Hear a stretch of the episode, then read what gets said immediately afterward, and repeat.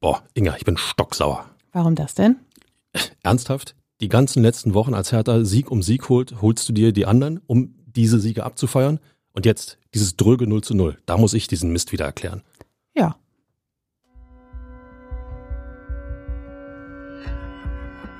Immer härter. Der Podcast der Berliner Morgenpost. Wir haben die kleine Intropause genutzt, um zu verhandeln. Und die gute Nachricht für euch da draußen und für dich, Fabi, wir werden uns nicht tiefergehend mit diesem, ich zitiere, drögen 0 zu 0 beschäftigen. Erstens gibt es gar nicht so viel her und zweitens herzlich willkommen zur letzten Folge Himmer Hertha im Jahr 2023 und das ist nun mal die Zeit, um Bilanz zu ziehen und zwar von dieser Hinrunde, von diesen ersten 17 Spielen in der zweiten Bundesliga von Hertha BSC und äh, das wird uns so viel Gesprächsstoff geben, da kann dieses 0 zu 0 gegen Osnabrück gar nicht mithalten. Und in diesem Sinne, hallo Ferbi. Hallo Inga, hallo Berlin, hallo ihr da draußen. Ähm, ganz ehrlich, das braucht kein Mensch mehr oder eine Analyse dieses Spiels. Ein Punkt im Sack, Feierabend. Ja, so hat Paul Dada das auch gesehen. Er hat gesagt, das ist ein Spiel, da müssten wir den Punkt mitnehmen, hätte er zu seinen Jungs in der Halbzeit auch gesagt. Und alles andere ist dann eben so. Er hat nämlich gesagt, die Punkte haben wir nicht in diesem Spiel verschenkt, sondern in anderen Spielen. Und äh, damit hat er eben auch recht und damit darauf werden wir auch gleich noch kommen. Aber wir werden diese Hinrundenbilanz, ähm, die für Hertha BSC, die Hinrunde, die für Hertha BSC jetzt auf Rang 7 mit 25 Punkten und 6 Punkten Rückstand auf Rang 3 beendet ist, ähm, so ein bisschen chronologisch aufbauen. Da bin ich ja schon wieder im Thema. Ja, 25 Punkte ist sehr schön. Mit einem Sieg gegen Osnabrück hättest du zwei mehr gehabt, wären es bloß vier auf den Relegationsplatz und bloß. Boah, ich dachte, du wolltest nicht über Osnabrück reden. Ich wollte bloß über die verpasste Chance, aber du hast ja recht. Komm, Jahresbilanz, ich freue mich. Lass uns mal zurückblicken auf den Juli, August und zwar nicht nur, weil da die Temperaturen deutlich angenehmer waren, als sie momentan sind, sondern äh, auch, weil die Lage bei Hertha da deutlich unangenehmer war, als sie momentan ist.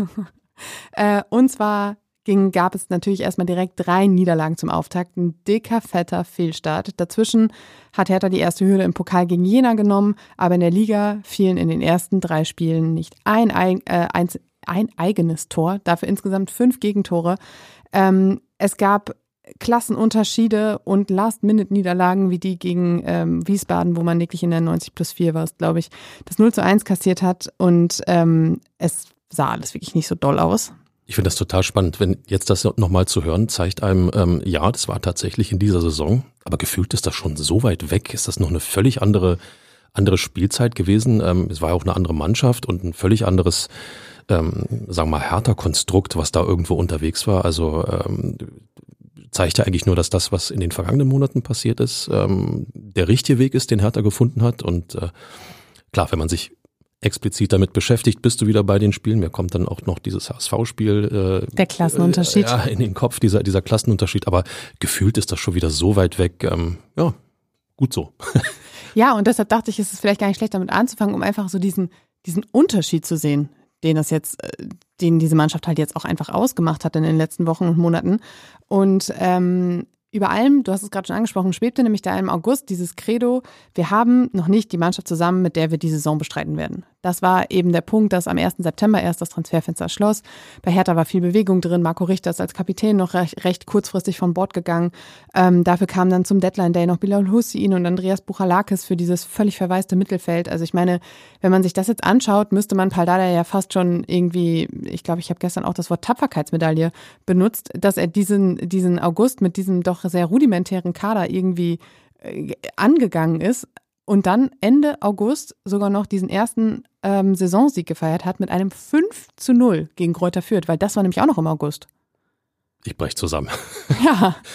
ähm, also Marco Richter, äh, mal um das schnell abzuschließen von meiner Seite, ich glaube, der hat sich auch ein bisschen verwechselt. In äh, Mainz hat er auch gerade nicht so viel Spaß, insofern beste Grüße, aber ähm, es war schon eine Durststrecke, ne? Und äh, das ähm, alle und da schließt euch da draußen mit ein, äh, dann auch wirklich diese Ruhe behalten haben und nicht sofort wieder in diese, macht der Berliner ja gerne, ne? diese Pöbelphase, äh, läuft wieder nicht, war ja klar, ist ja immer härter und äh, Wer wüsste das besser als du, Fabi? Wieso? Die Pöbelphase. Was soll das jetzt wieder heißen? Hallo?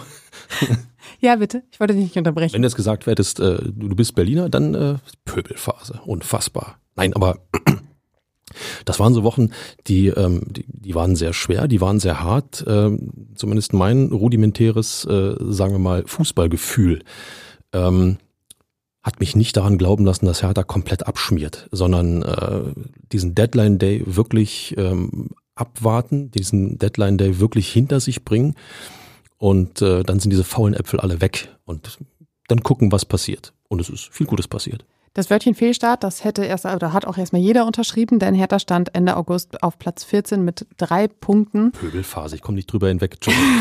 so unfassbar. Also ich meine, unser Einstieg heute in den Podcast hat ja wohl völlig belegt, was ich hier gerade meinte. Ich könnte jetzt wieder von diesem 0 zu 0, aber das wollten wir nicht. äh, Platz 14, drei Punkte, das war wirklich eine absolut dürftige Ausbeute und man hatte eigentlich fast nur ein bisschen Glück, dass sich andere noch ein bisschen schwerer taten mit dem Einstieg in die zweite Liga, dass man nicht ganz unten stand. Aber irgendwie ging der Blick dann immer noch weiter, also weiter im Sinne von, nachdem man in, die, in der Bundesliga abgestiegen war und da ja schon wochenlang nur nach unten geguckt hat, ging der Blick jetzt schon wieder nach unten.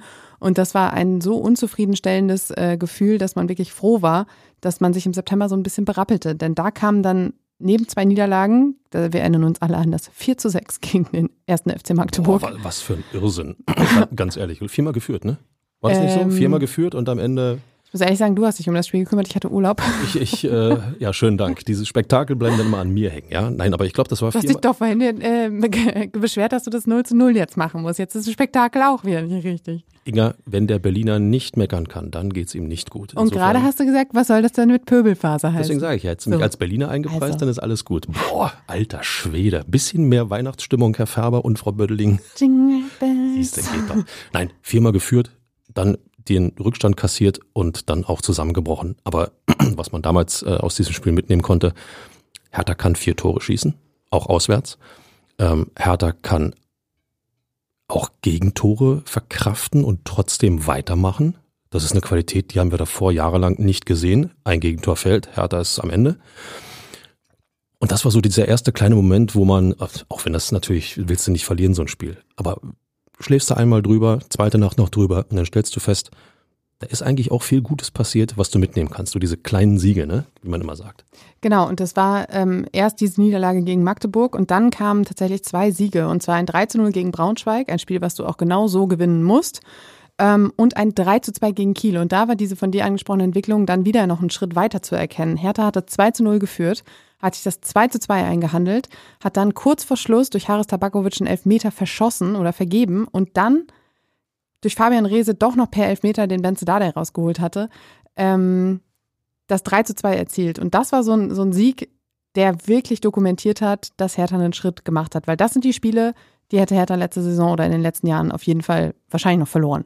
Haben wir schon über Fabian Rehse geredet? Nein, machen wir nachher. Ja, okay, sehr gut. machen wir noch, Fabi. Kommt, keine Panik. Aber, aber, genau, genau das, genau das ist der Punkt. Ist ja immer der erste Schritt. Gegentore passieren und die zweite Liga, äh, da passieren mehr Fehler als in der ersten Liga. Das ist nun mal so. Es muss ja qualitative Unterschiede geben zwischen den Mannschaften. Und diese Fehler machst du aber diese Fehler wegzustecken ist die allererste Qualität, die du als Zweitligist hast und vor allen Dingen als Zweitligist, der Ambition hat und Hertha hat Ambitionen und ähm, da war dieses Kielspiel, ähm, fand ich, ein Meilenstein. Die Mannschaft hat Widerstandsfähigkeit mhm. gezeigt genau. und die gab es eben vorher nicht. Und dieser Last-Minute-Punch, das war halt eben auch so ein, so ein Zeichen dafür, wir haben jetzt auch keine Ausreden mehr. Die Mannschaft stand eben auch unter Druck. Also sie wusste, jetzt gilt halt dieser, diese Ausrede von wegen, der Kader ist noch nicht zusammen, nicht mehr. Wir haben jetzt unsere Mannschaft. Ähm, es gab davor ja auch noch eine Länderspielpause, in der man ja auch Zeit hatte, sich ein bisschen einzuspielen. Klar, es waren noch viele unterwegs mit ihren Nationalmannschaften, aber man hatte durchaus Zeit, sich ein bisschen zu finden. Und konnte sich eben nicht mehr darauf berufen, dass noch irgendwo Lücken und irgendwo Baustellen sind. Und da hat die Mannschaft gezeigt, dass sie diesem Druck auch gewachsen ist und dass sie eben auch ihre Qualität zeigen kann. Zu diesem Spiel würde ich gerne noch ein kleines Zuckerl hinzufügen. Bitte. Ja, äh, Zum Kiel-Spiel. Ja, ja, wenn man bedenkt, dass Kiel jetzt Herbstmeister ist in der zweiten Liga. So, dann weiß man erstmal, welche Qualität die Mannschaft tatsächlich hat. Vielleicht hat sie diese Qualität gegen Hertha noch nicht so abrufen können. Nichtsdestotrotz ist auch das ein Punkt, den du als Hertha BSC mitnehmen kannst. Wir können mit den Spitzenclub der Liga mithalten. Nicht immer, aber wenn wir uns alle zusammenreißen, ist einiges möglich. Auch das nimmst du mit in diese Winterpause, ne? Absolut. Und Fabian Reese. Jetzt endlich Fabian Riese. Ja. Jetzt, jetzt. Hat sich in diesem September eben auch so ein bisschen als Schlüsselspieler herauskristallisiert, ähm, über den halt viel ging, der sich sehr schnell auch mit allem identifiziert hat, was mit Hertha und rund um Hertha zu tun hatte. Daneben war da noch Andreas Buchalakis als Mittelfeldanker, über den sprechen wir nachher noch weiter.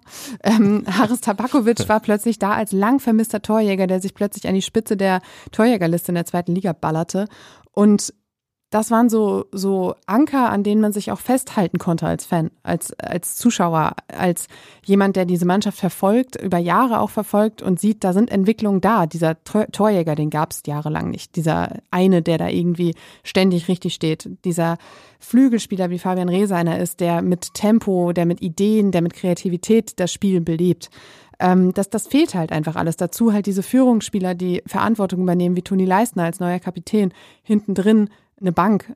Das war, hat Sicherheit gegeben. Dazu Tjag Ernst als Nummer eins, der auch in diesem September, in dem es ja dann doch auch abseits des Spielfeldes viele Entwicklungen gab, weil Marius Gersbeck nach seiner Schlägerei im Trainingslager zurückkehren kehren durfte und ähm, natürlich sofort die Frage aufkam, heißt das jetzt, wenn er sich wieder zurückgekämpft hat, dass Tjag Ernst die Nummer zwei wird?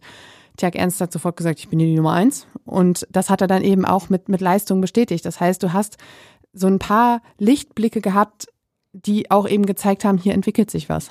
Ich hoffe, euch da draußen ist aufgefallen, dass die ähm, Kollegin Bötteling gerade auf unfassbare Weise die ultimative Hertha-Achse beschrieben hat. Ja, Im Tor der Ernst, der Leistner als Abwehrchef davor, der Rese als Komm, die Lobhudelei machen wir gleich noch. Und Tabakovic, Leute, ist euch überhaupt mal aufgefallen? Guckt euch mal Haris Tabakovic an wenn er anfängt loszulaufen, wenn er anfängt, den Gegner zu stressen.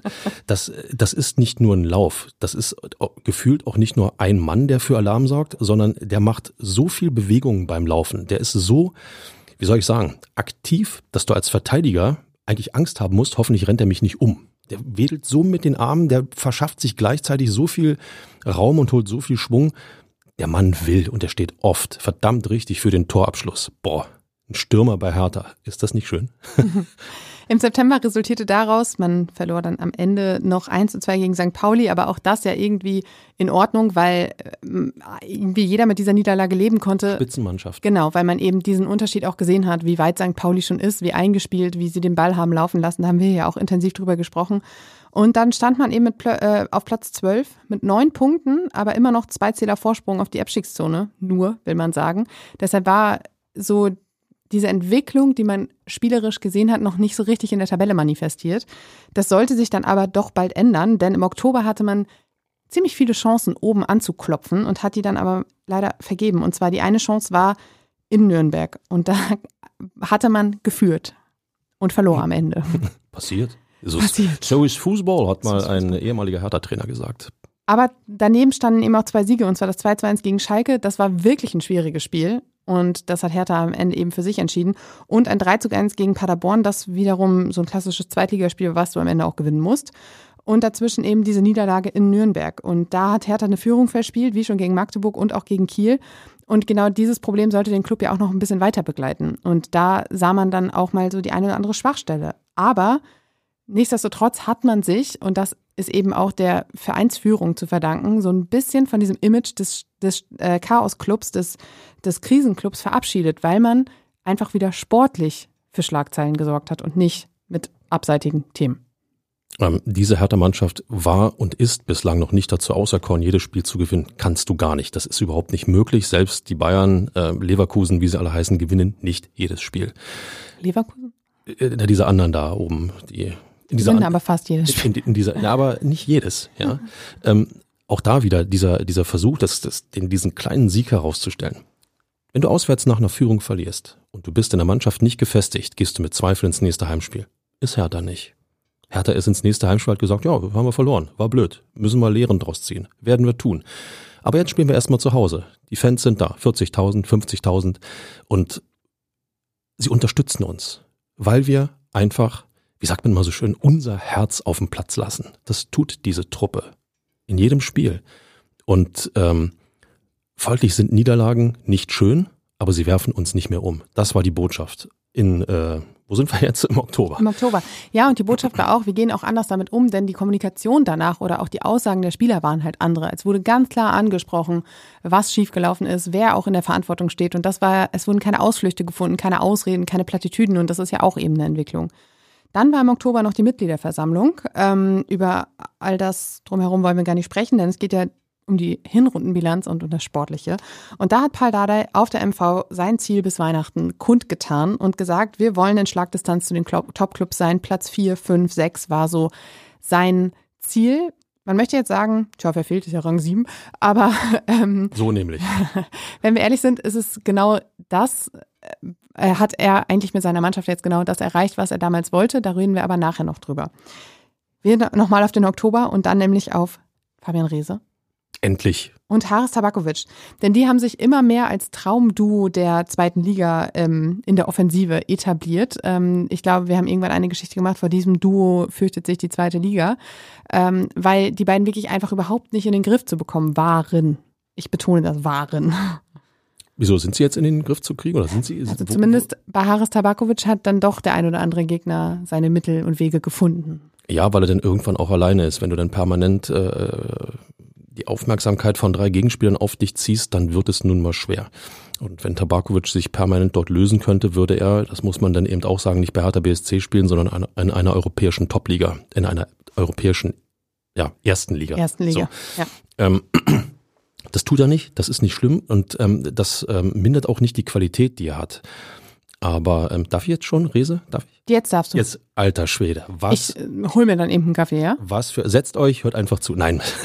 was für ein Punk auf dem Platz. Ich würde gern wissen, was der frühstückt. Ich würde gern wissen, was er vor dem Spiel zu sich nimmt. Ich möchte das bitte auch haben. Und wenn der Abpfiff kommt und du ihn nicht wirklich einfängst, der läuft weiter. Der macht einfach weiter und sagt, komm, wir machen noch eins. Ein Tor machen wir noch. Ähm, wie oft habe ich das schon gesagt? Wie oft habt ihr, ich glaube letzte Woche, Rese BSC hieß die Folge. Ähm, es war mehr oder weniger eine Eloge auf äh, Fabian Rehse und sie war äh, völlig korrekt, weil sie den Spieler der Hinrunde in meinen Augen bei Hertha BSC herausstellt. Einer, der nicht aufgibt, einer, der überhaupt nicht daran denkt, Rückschläge zu akzeptieren und einer, der laufen kann wie ein Wahnsinniger. Wenn dich das auf dem Platz nicht mitreißt, sorry, dann, äh, dann hast du deinen Job als Fußballprofi echt verfehlt. Ja, und einer, der halt schmerzlich fehlt, wenn er nicht da ist. Das haben wir am Wochenende gesehen beim 0 zu 0 gegen Osnabrück. Nicht über dieses 0 zu 0 reden. Ich werde nicht darüber reden. Rese musste mit äh, Fieber passen. Äh, da war ja so eine kleine Erkältungswelle im Umlauf bei Hertha in der vergangenen Woche und das hat dann eben auch Fabian Rese irgendwann niedergestreckt und Hertha fehlte halt komplett das Tempo, die Umschaltmomente, die Ideen, die Kreativität. Das haben auch seine Mitspieler, das hat auch der Trainer nachher gesagt. Es ist natürlich ein bisschen gefährlich, wenn ähm, du dein ganzes Spiel auf diesen einen Spieler ausrichtest, beziehungsweise glaube ich, dass das eigentlich eher passiert ist, dass es nie das Ansinnen von Paul Dardai war, das Spiel auf Fabian Reese auszurichten, aber Fabian Reese war jemand, der mit seiner Leistung das Spiel an sich gerissen hat.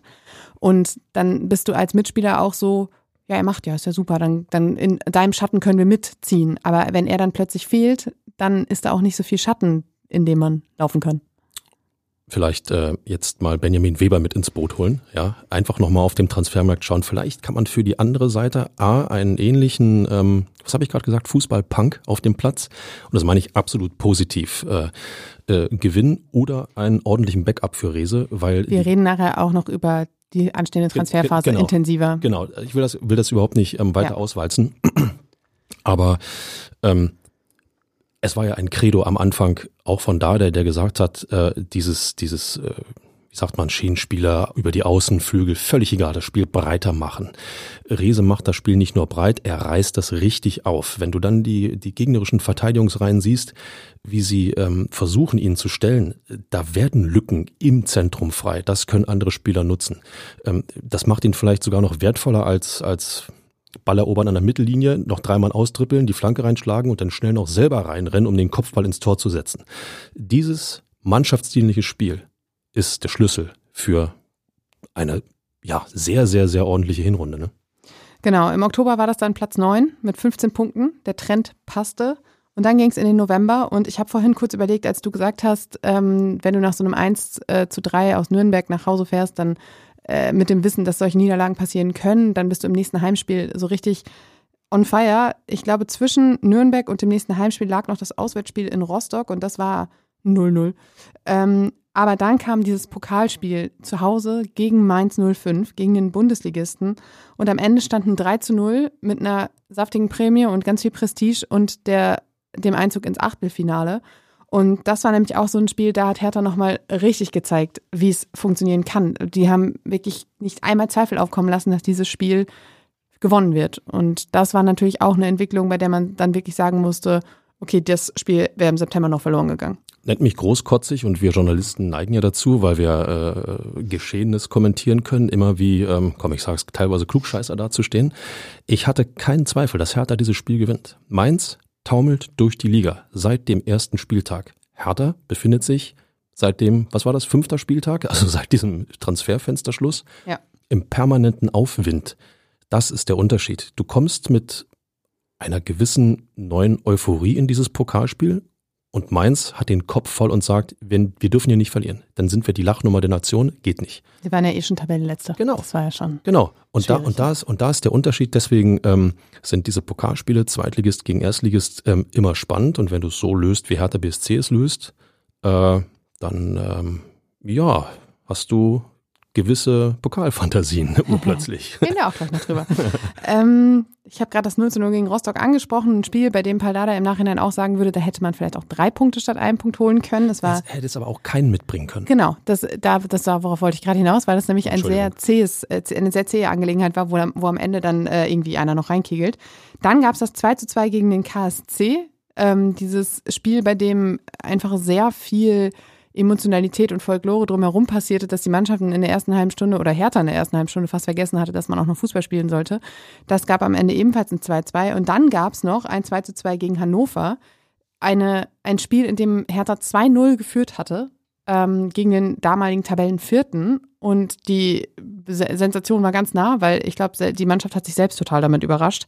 Und am Ende geht dieses Spiel aber auch 2 zu 2 aus. So ein Spiel, wo man dann auch wieder zwei Punkte weggegeben hat und wieder eine Führung nicht über die Zeit gebracht. Das war dann auch so ein bisschen so ein Punkt, dass, dass man gesagt hat, wenn Hertha, das war diese, diese berühmte Statistik mit dem Tabellenführer nach der ersten Halbzeit. Ähm, und das war so ein bisschen der Wermutstropfen, beziehungsweise der, fehlende Entwicklungsschritt. Aber da haben wir hier, glaube ich, auch gesagt, das Problem ist ja, dass eine Entwicklungskurve nicht immer steil nach oben geht. Du brauchst eben auch kleine Rückschläge, um daraus zu lernen und dann wieder stärker zu werden. Wenn die Langzeitkurve nicht nach unten geht, kannst du solche Dellen immer äh, vertragen. Ich habe damals, äh, ich meine mich zu entsinnen, tatsächlich auch von einem Meilenstein gesprochen, wenn Hannover geschlagen werden würde, weil Hertha dann an die Aufstiegsplätze, an die Aufstiegszone richtig hätte ranrücken können. Andererseits gilt der Spruch ähm, diverser Trainer, wenn dann zu viel funktioniert, weißt du nicht mehr, woran du unter der Woche zu arbeiten hast. Und äh, nochmal, es, es ist ja nicht schlimm. Die zweite Liga ist und bleibt ja eigentlich eigentlich äh, unfassbar großes Glücksspiel, ein unfassbarer Wahnsinn. Du kannst ja wenig bis gar nichts vorhersagen. Das sieht man übrigens daran, ich habe es vorhin noch gedacht, als du das mit dem Herbstmeister gesagt hast. Kiel, Hertha hat gegen Kiel gewonnen. Mhm. Gegen den Tabellenletzten 0 zu 0 gespielt. Der Tabellenletzte wiederum hat aber gegen den HSV gewonnen. Ja, aber es ist der HSV. Also und der HSV hat erst Hertha im August auch an die Wand gespielt und im Dezember sah er dann ganz alt aus gegen, gegen Hertha. Also es ist so, dieses, dieses Hin und Her ist halt schon ganz spannend. Du kannst dir nie sicher sein. Nein, nicht in der zweiten Liga. Ähm, nochmal, es passieren in, in den Spielen, in den Zweitligaspielen passieren mehr Fehler als in der Bundesliga. Und dann musst du da sein. Äh, nach Möglichkeit weniger Fehler machen als der Gegner oder wenn du eigene Fehler machst, mit mannschaftlicher Geschlossenheit das Ding auch wieder ausbügeln. Aber entscheidend ist, macht der Gegner einen Fehler, musst du da sein. Und das hat Hertha, ich muss gestehen, ich weiß nicht, wer gespielt das war. Mir fällt eine Szene mit Tabakovic ein. Ähm, war das Mainz, das Pokalspiel? Torwart vertändelt den Ball. Ich weiß es nicht mehr. Ist, ist auch wurscht. Aber es war diese eine Szene, die, die dokumentiert hat, der Gegner macht Fehler, Hertha ist da. Ja. Und das hilft dir so ungemein über Defizite hinweg und gibt dir in diesem Spiel einen Schub, den du eigentlich gar nicht bezahlen kannst. In diesem November, in dem wir uns jetzt gerade befinden, gab es übrigens auch noch zwei weitere Lichtblicke. Und zwar gab es einmal die Reifeprüfung für den Berliner Weg. Ähm, ich glaube, es war das Spiel gegen Rostock, als Toni Leistner schon mal ausfiel und ähm, dann Mark Kempf danach auch noch. Ich, ich kriege es jetzt gerade nicht mehr zusammen. Auf jeden Fall wie es, wie es genau war, weil der Pokal da noch zwischen war. Ich habe jetzt irgendwie viele Startelfs, die durcheinander gehen in meinem Kopf. Jedenfalls waren Leistner und Kempf in einem Spiel beide gesperrt. Linus Gechter musste einspringen, zusammen mit, ähm, mit Martin Dardai. Dann war auch Pascal Clemens auf der Doppelsechs gefragt. Das heißt, da war ganz, ganz viel Berliner Weg, ganz, ganz viel Eigengewächse unterwegs und das hat wirklich funktioniert. Das war eine starke Leistung von allen und das hat auch so ein bisschen die, die ja, Absicherung gegeben, dass das, was da versucht wird mit diesem Unterbau der eigenen Jugend, des eigenen Nachwuchses auch eben funktioniert.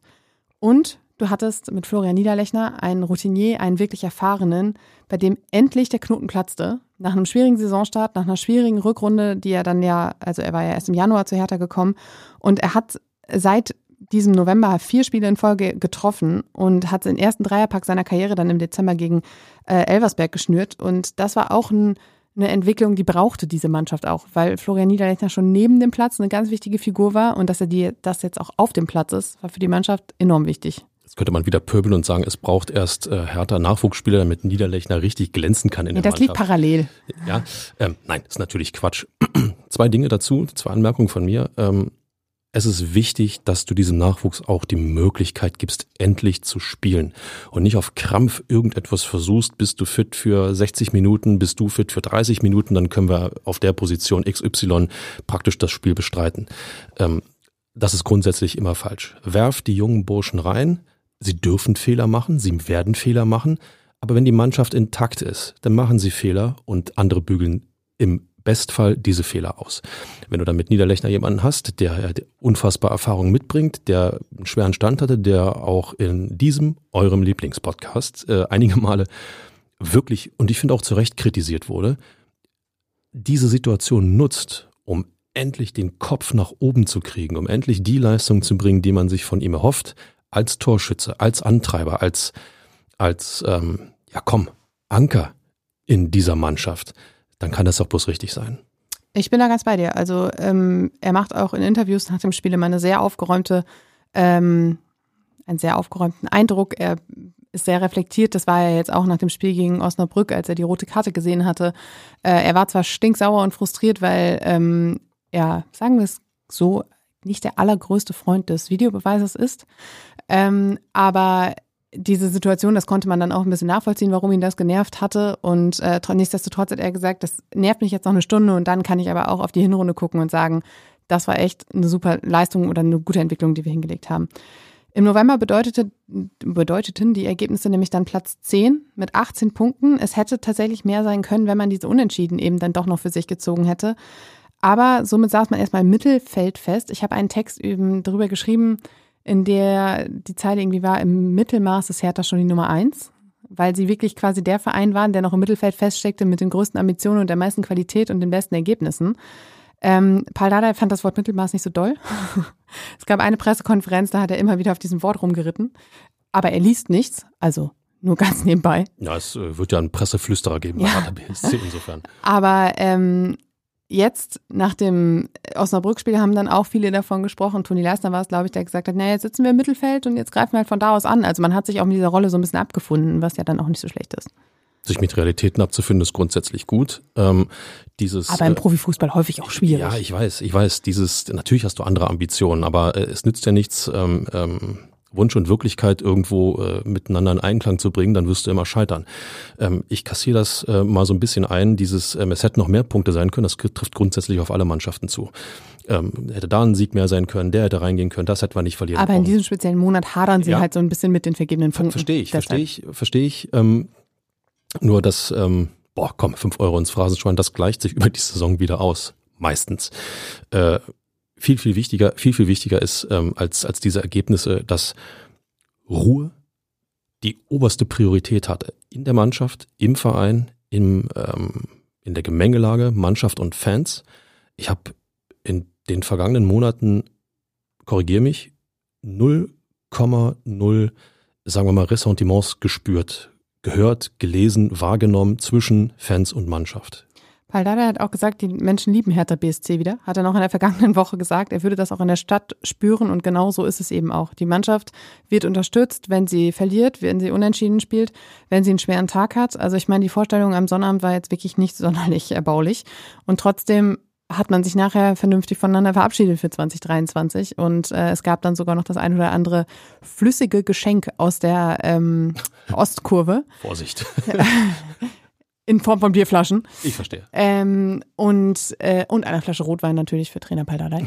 ähm, und das zeigt ja auch so ein bisschen so dieses, die, dieses, ja, diese gegenseitige Wertschätzung. Wir sind froh, dass ihr da seid und uns unterstützt. Und die Fans sind froh, dass da mal wieder eine Mannschaft auf dem Platz steht, die kämpft und die alles gibt. Und das, also es klingt simpel, aber genau das fehlte ja in den letzten Jahren. Alle, die jetzt aus diesem großkotzigen Berlin kommen und sagen, wie mit so wenig gebt ihr euch zufrieden, den sei Nach den vergangenen Jahren, ja. Sagen, genau das ist der Punkt. Den sei genau dieses auf den, mit auf den Weg gegeben. Ähm, ja, 90 plus x Minuten sehen wir Hertha-Mannschaften, die alles geben, die nicht aufstecken, die kämpfen, rennen.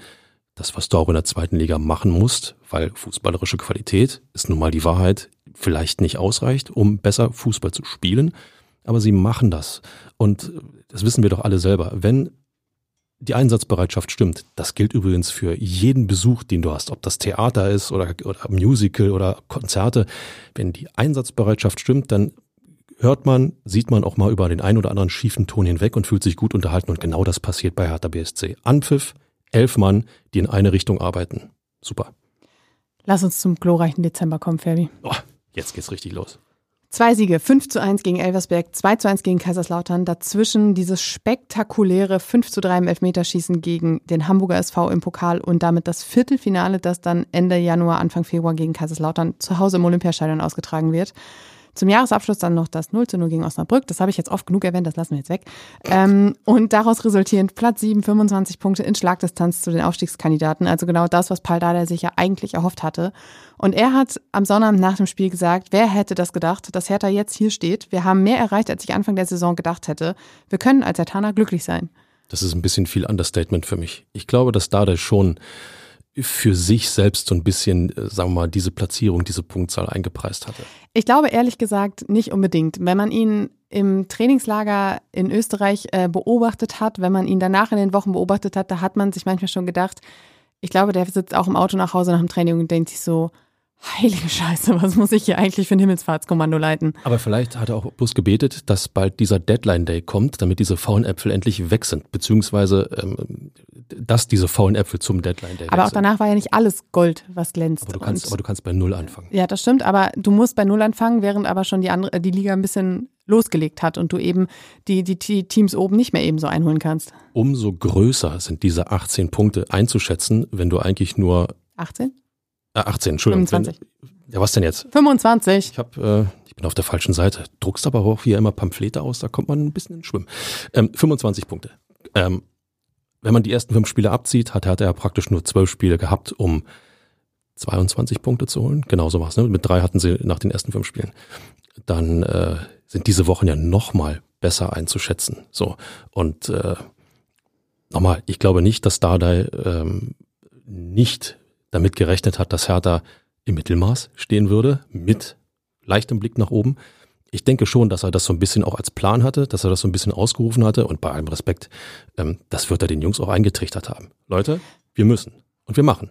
Aber der ein oder andere Transfer hat ja auch funktioniert, der zum Beispiel in den letzten Jahren nicht funktioniert hat. Wenn du dann zum Beispiel den, den Stürmer hast und Haris Tabakovic, der einschlägt, die letzten Jahre hat man immer mal wieder Stürmer geholt. Also ich glaube, er hat auch mit Willi Kanga zusammengearbeitet und dachte sich wahrscheinlich nachher, ich setze meine Hoffnungen nicht allzu hoch, meine Erwartungen nicht allzu hoch und dass dann so ein Rese so einschlägt, dass ein Tabakovic so funktioniert, zumindest über weite Strecken, der hat auch seine, seine Probleme, ist halt nicht selbstverständlich. Er hat auch noch gesagt, ich bin zufrieden. Wenn wir ehrlich sind, haben wir nicht heute die Punkte vergeben. Das hat er jetzt nach dem Spiel gegen Osnabrück gesagt. Das haben wir in anderen Spielen gemacht und diesen Punkt gegen Osnabrück musst du mitnehmen. Aber wenn wir in der Rückrunde diese Punkte behalten, reden wir vielleicht über noch schönere Dinge. Ja, natürlich tun wir das. Keiner wird jetzt durchstarten da oben mit 17 äh, Siegen in der Rückrunde. Das wird nicht funktionieren.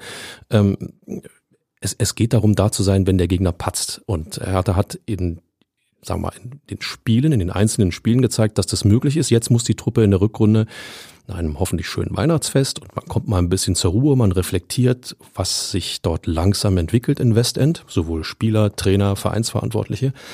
Jetzt muss man in der Rückrunde zeigen, dass es dies nicht nur, sagen wir mal, innerhalb eines Spiels klappt, sondern auch sozusagen spieltagsübergreifend. Ein Gegner hat eine schlechte Phase, gewinnt zwei Spiele nicht, Hertha muss zusehen, dass er diese, dass diese beiden Spiele gewonnen werden. Zack, bist du wieder oben dran. Die Aufstiegsfantasie ist da. Wir müssen sie nicht kleiner reden, als sie ist. Wir müssen sie auch nicht größer reden, aber sie ist da. Und ähm, ja, das war vielleicht nach den ersten fünf Spielen so nicht zu erwarten.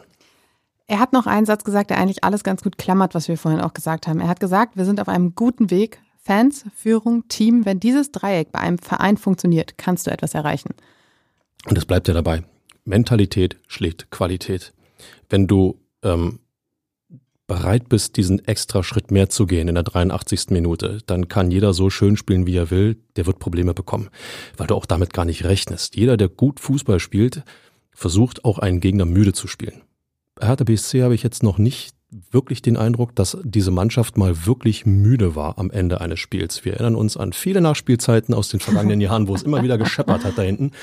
Ähm, guck mal, das ist doch auch weg. Ja, weil die Mannschaft einfach bis zum Schluss in der Lage ist, ähm, wach zu bleiben und auch körperlich äh, dagegen zu halten. Ja, und sogar selbst Tore zu erzielen, siehe Hamburg. Ja, stimmt. ich habe noch zwei weitere äh, Sätze mitgebracht oder zwei weitere Statements zum äh, zur Hinrundenbilanz quasi. Einmal mit Florian Niederlechner, der gesagt hat, schlecht gestartet, gut aufgehört. Ein kleiner Dämpfer, aber davon lassen wir uns nicht die Laune verderben. Es ist alles offen in der Rückrunde. Wir werden im Trainingslager Gas geben, alles dafür geben, dann wieder anzugreifen. Und Toni Leisner hat gesagt, absoluter Scheißstart auf den Punkt wie immer. Ähm, da, den haben wir zum Glück vergessen gemacht. Aber wir sind jetzt seit neun Spielen ungeschlagen. Das muss uns in dieser Liga erstmal niemand nachmachen. Klar sind auch vier Unentschieden dabei, die teilweise auch dämlich waren. Wenn man die Punkte noch dazu rechnet, wäre es eine sehr gute Hinrunde. So sind wir im Mittelfeld, aber die Jäger zu sein steht uns ganz gut. Jetzt werden wir in der Rückrunde den Druck vom Mittelfeld aus ankurbeln. Und das ist eben der Punkt, ne? Neun Spiele ungeschlagen. Da musst du schon echt weit zurück in der Historie, um zu gucken, wann das mal passiert ist. Und klar sind da Unentschieden zwischen, aber nichtsdestotrotz hast du es seit neun Spielen geschafft, nicht zu verlieren. Das macht ja auch mit dem Gegner etwas. Oh, jetzt spielen wir gegen Hertha. Wie lange haben die nicht verloren? Verdammt, wie sollen wir die denn schlagen? Das kannst du überhaupt nicht beeinflussen. Das ist, findet im Kopf des Gegners statt und daraus musst du Kapital schlagen. Und ähm, das hat die Truppe bisher geschafft. Das werden sie auch in den nächsten 17 Spielen machen, in der, in der zweiten Saisonhälfte, da bin ich mir ähm, sehr, sehr sicher. Und ähm, nochmal, abgerechnet wird im Mai. Mit 25 Punkten ist keiner aufgestiegen, keiner abgestiegen, aber 25 Punkte mal zwei bist du bei 50. Das eine oder andere Pünktchen kommt vielleicht noch drauf, dann bist du bei Mitte 50 Punkten. Und dann schauen wir mal auf die Tabellen der vergangenen Jahre, der vergangenen Zweitliga-Jahre. Was hat denn gereicht für Boah, Relegation, um Gottes Willen. äh, aber, aber, zum Aufstieg, was hat, was hat dafür gereicht? Also du bist dann nicht mehr so weit entfernt, dass ähm, die Rückrunde einen Ticken besser werden muss als die Hinrunde, äh, um tatsächlich diese Aufstiegsfantasie weiter zu befeuern und sie vielleicht auch am Ende zu erfüllen. Das ist logisch. Aber was haben wir vorhin gesagt? Die ersten fünf Spiele musst du ja rausnehmen aus dieser Rechnung. Und die hat Hertha in der Rückrunde sozusagen jetzt zusätzlich für fürs Erreichen dieser 25, 22, 25 Punkte. Letztes Jahr haben 66 Punkte für die Relegation gereicht. gereicht, das ist schon nicht wenig. Ähm, aber nicht für den Aufstieg übrigens. Das nur nochmal nebenbei. Hallo an den HSV. Ähm, und 67 Punkte für den Aufstieg. Aber das, wir wissen ja, das war ein extrem knappes Saisonfinale. Ähm, ich gucke nochmal eben kurz, was es so im Jahr davor war, wo wir gerade schon hier so nett zusammen sind. Tabelle. 60 Punkte. Relegation. Ja, siehst du also äh, HSV. verdoppeln und einen Tick raufpacken. Also das Verdoppeln, die ersten fünf Spiele eben äh, gehen nicht, werden nicht so abgeschenkt, wie es in der Hinrunde war. Davor waren es 62, also es ist so die ja, Range. Du, bist, du, du kommst daran. Nochmal, du, du musst dich strecken. Du musst, du musst dich strecken. Du musst einen klaren Entwicklungsschritt machen in der Rückrunde. Aber es gibt keinen Grund, nicht daran zu glauben, so wie die Hinrunde verlaufen ist. Erstmal kommt ja jetzt die kleine Winterpause, Weihnachtspause, dann die Winterpause und dann öffnet ja jetzt auch schon bald der Transfermarkt wieder. Du hast es vorhin schon angesprochen. Ich freue mich. Ähm, ja, und ich erst. Äh, du hast es vorhin schon angesprochen. Es ist natürlich ähm, die Frage, wo muss man auch nachbessern? Paul Dada hat gestern auf der Pressekonferenz auch mal kurz fallen lassen, wir müssen ja auch gucken, wer uns noch verlässt. Ist natürlich auch ein interessanter Satz. Klar, natürlich. Ähm, und du musst halt schauen, wo hast du noch Schwachstellen? Du hast es vorhin schon gesagt, Flügel auf jeden Fall. Die Frage ist natürlich auch, Hertha hat gerade vier recht hochkarätige Verletzte, auf die es äh, zu warten gilt. Du hast mit Paco Dada jemanden, der eben sowohl den Flügel als auch das ähm, Mittelfeldzentrum besetzen kannst. Du hast mit Benze Dada jemanden, der, den du von der Bank bringen kannst als jungen, frischen Mittelfeldmotor. Du hast mit Jeremy Duziak jemanden, den Paul Dada wirklich schmerzlich vermisst, denn der ähm, war, bevor er seine Fußprellung ähm, sich geholt hat, ähm, auch wirklich ein, ein Mittelfeldspieler, den du, den du brauchtest und der auch so viel Stabilität gegeben hat, nachdem er seine Position gefunden hat. Er war ja eigentlich erst als Außenverteidiger geholt. Und du hast mit Ibo Masa jemanden, ein Talent mit krassen Fähigkeiten, die dir eben auch in der Offensive weiterhelfen können, die du auch mal für eine halbe Stunde bringen kannst, für 20 Minuten, den du einwechseln kannst. Ähm, Pardada hat ein bisschen ein Update gegeben am Samstagabend noch. Er hat gesagt, Ivo Masa trainiert äh, im Moment mit Athletiktrainer Hendrik Fied auch schon wieder auf dem Schenkendorfplatz, hat aber gleichzeitig auch davor gewarnt, ihn jetzt irgendwie vorschnell wieder einzusetzen, weil der eine ziemlich komplizierte Meniskusverletzung hatte, auch operiert werden musste. Der ist noch saujung, den muss man jetzt wirklich noch nicht kaputt machen. Ähm, er könnte allerdings eventuell mit ins Trainingslager fahren im Januar. Ähm, bei Paiko Dardai, äh, der, der läuft draußen offensichtlich ein bisschen wieder. Der hatte ja auch eine Sprunggelenkverletzung, genau wie Benze Dardai. Ähm, bei Benze Dardai ist die Entwicklung gut, aber er ist immer noch im Reha-Training. Und bei Jeremy Duziak könnte es fürs Trainingslager reichen. Ähm, und das wäre eine ganz wichtige Nachricht. Nichtsdestotrotz glaube ich, weil du hast es vorhin auch schon gesagt, so ein weiterer Flügelspieler, der wäre schon enorm wichtig. Und wenn es nur Backup für, für Rese ist, ähm, beziehungsweise du noch jemanden kriegen kannst, der auch die rechte Seite äh, ja in ähnlicher Form, also einen zweiten Rese gibt's ja nicht. Ne? So, einen so, einen ähm, so einen verrückten Typen auf dem Rasen wirst du, wirst du nicht nochmal finden. Ähm, aber dann wird das Spiel, wie soll man sagen, etwas weniger ausrechenbar vielleicht. Bisher ging sehr viel über Rese. Rese hat mit seinen Qualitäten sehr viel ähm, wegarbeiten, wegspielen, wegrennen können. Ähm, aber irgendwann stellen sich auch die Gegner darauf ein. Insofern macht das vielleicht Sinn. Ich bin nochmal äh, auf einem ganz anderen Pfad unterwegs. Ein Stürmer wäre nicht schlecht. Ich bin ganz ehrlich, ich bin ein bisschen ähm, uneins, wie ich ähm, Smile Prevliak tatsächlich einpreisen sollte. Der kam vielleicht nicht relativ hoch, aber doch mit der einen oder anderen Erwartung eingeflogen und ähm, weiß nicht, wirkt so ein bisschen unter dem Radar. Natürlich hast du mit Tabakovic jemanden, an dem es schwer vorbei ist, äh, schwer ist vorbeizukommen. Ähm, da wird das System sicherlich nicht so umstellen, dass du plötzlich mit zwei oder drei Stürmern da vorne unterwegs bist. Du bist ja schon mit zwei unterwegs, wenn du Niederlechner eben als hängende Spitze hast. Genau, genau so ist es. Und ähm, äh, da äh, ist noch, äh, sagen wir mal, Potenzial. Wenn Tabakovic runter ist, wirkt das immer, als ob da vorne zunächst ein kleines Vakuum entsteht. Und das, das darfst du dir nicht erlauben. Problem ist, glaube ich, auch, dass äh, Smaj Previak erst dann auch die andere Rolle ähm, ausfüllen sollte, die jetzt Niederlechner hat, äh, dann wieder sich umorientieren sollte. Und ich glaube, der hat einfach seine Funktion noch nicht gefunden und es taumelt da so ein bisschen lose drumherum. Das könnte sich natürlich auch lösen, wenn du, wenn du in, jetzt in der Winterpause ordentlich trainierst und dich da ein bisschen einfügst. Ich habe noch ein ganz anderes Problem. Jetzt. Und zwar habe ich schon davon gelesen, dass durchaus der ein oder andere Bundesligist Interesse an Fabian Reese angemeldet hat. Ja, aber das ist doch logisch. Bringst du Leistung, werden die großen Clubs aufmerksam. Die großen Clubs waren übrigens Köln und Bremen. Na gut, sind Stand jetzt noch Erstligisten. Ja, aber kriselnde Erstligisten. Ich weiß nicht, ob das, ob man sich damit einen Gefallen tut. Ist ja auch egal. Jedenfalls war es klar, dass er Begehrlichkeiten weckt. Du hast es gesagt. Die Frage ist aber halt, wenn da ein gewisses Sümmchen auf den Platz, äh, auf den Tisch gelegt wird, ob Hertha dann sagt, ja, können wir uns vorstellen, weil wir sind immer noch finanziell angeschlagen und wir brauchen jedes, jeden Euro. Oder man sagt, das ist sportlicher Selbstmord. Oder Fabian Reese sagt, ich gehe nicht. Genau.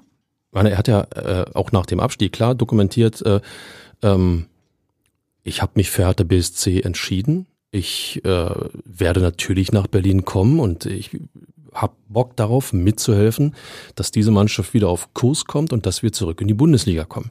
Das ist ein klares Statement pro Hertha BSC. Ich würde das mal nicht unterschätzen. Bei allen finanziellen Zwängen, die du irgendwo hast, wenn natürlich eine, irgendwo ist eine Schmerzgrenze, wenn die, die Summe, komm, rumgesponnen, fünf Millionen auf den Tisch gelegt wird, aber niemand wird 5 Millionen für einen Zweitligaspieler zahlen. Ich will jetzt nicht nach England gucken, die schmeißen ja mit der Kohle um okay. sich rum, ja. Aber äh, ich habe jetzt nur an Köln und Bochum ja, nein, nein, gedacht. Sicherlich nicht. Da sind wir, komm, eine Million, keine Ahnung.